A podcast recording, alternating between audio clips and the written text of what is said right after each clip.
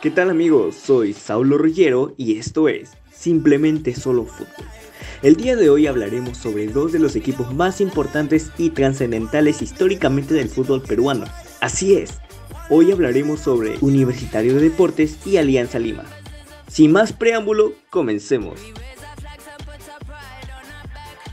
Comenzaremos hablando del fútbol que cuenta con más años de creación en nuestro país, siendo nada más y nada menos que Alianza Lima, que fue fundado el 15 de noviembre del 1901.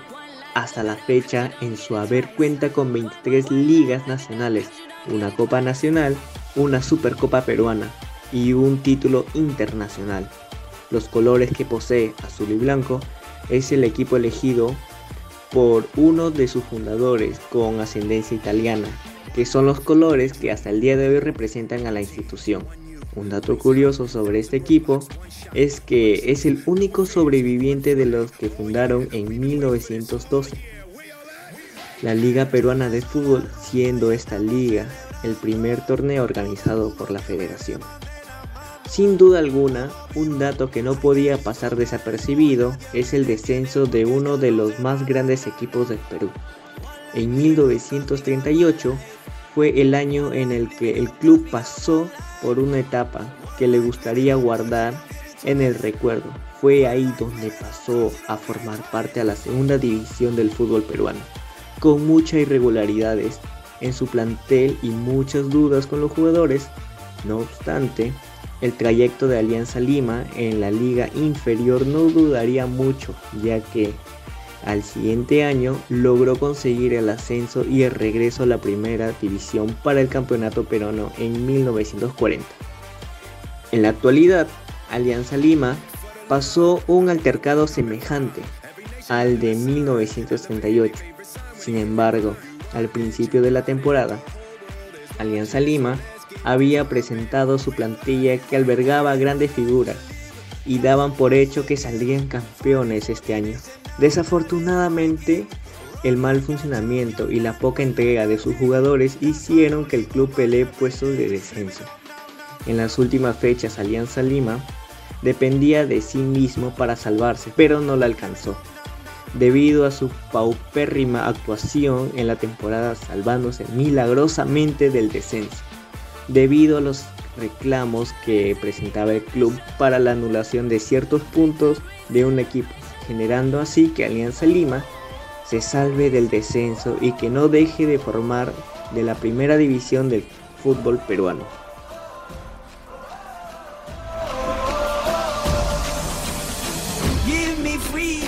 Give me fire, give me reason, take me higher.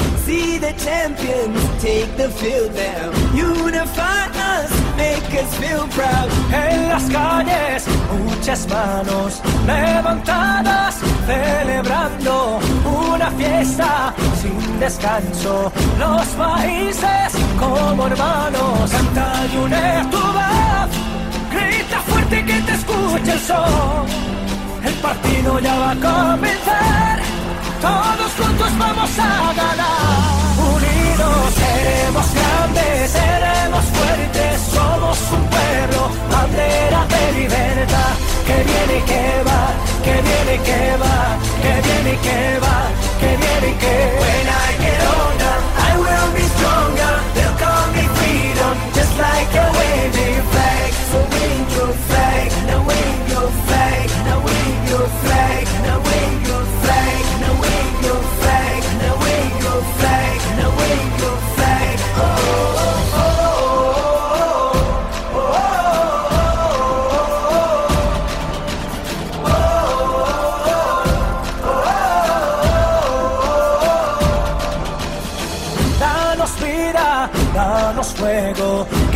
lleven a lo alto, campeones o vencidos, pero unidos a intentarlo. In the streets our heads are lifting as we lose our inhibition. Celebration, it surrounds us. Every nation, all around us, sing forever. A continuación hablaremos del equipo que posee más títulos en el fútbol peruano Y nos referimos a Universitario de Deportes, que como hemos mencionado viene a ser en la actualidad el equipo peruano con más campeonatos teniendo en su haber 26 títulos, superando a su rival máximo, Alianza Lima, con 23 títulos. Pero, ¿en qué año se fundó Universitario de Deportes? Se fundó el 7 de agosto de 1924 bajo el nombre de Federación Universitaria de Deportes por un grupo de estudiantes de la Universidad Nacional Mayor de San Marcos. El club logró conseguir su primer campeonato en 1929, a tan solo 5 años de haber fundado su club. Universitario a lo largo de su historia ha tenido grandes íconos y figuras que han logrado pasar por el club. Sin embargo, existió uno que hasta ahora es el ídolo de la institución. Y estamos hablando del gran Lolo Fernández. Lolo hizo su debut con la U el 29 de noviembre de 1931, convirtiéndose en el máximo estrella de los cremas. Universitario cuenta con su recinto deportivo más conocido por todos como el Monumental, ubicado en el distrito de Ate. Un dato que pocos saben es que el Estadio Monumental es el estadio con mayor capacidad de Sudamérica, pudiendo albergar con un foro total de 85 mil espectadores. En el 2015 obtuvo un catálogo como uno de los mejores 100 estadios del mundo, ocupando el puesto 44. En el año 2011 pasó algo que estremeció a los hinchas de Universitario.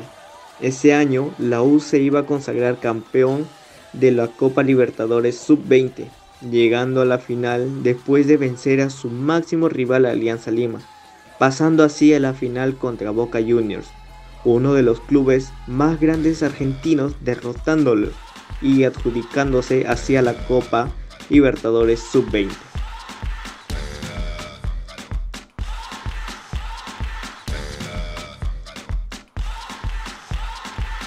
Llegó el momento,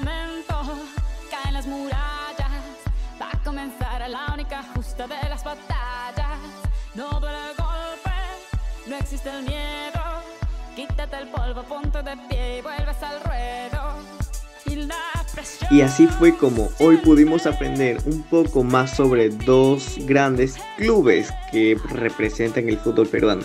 Espero que les haya encantado los temas de hoy. Nos encontraremos la próxima semana con un nuevo programa aquí en Simplemente Solo Fútbol. Un abrazo, buen fin de semana a todos y chau. África.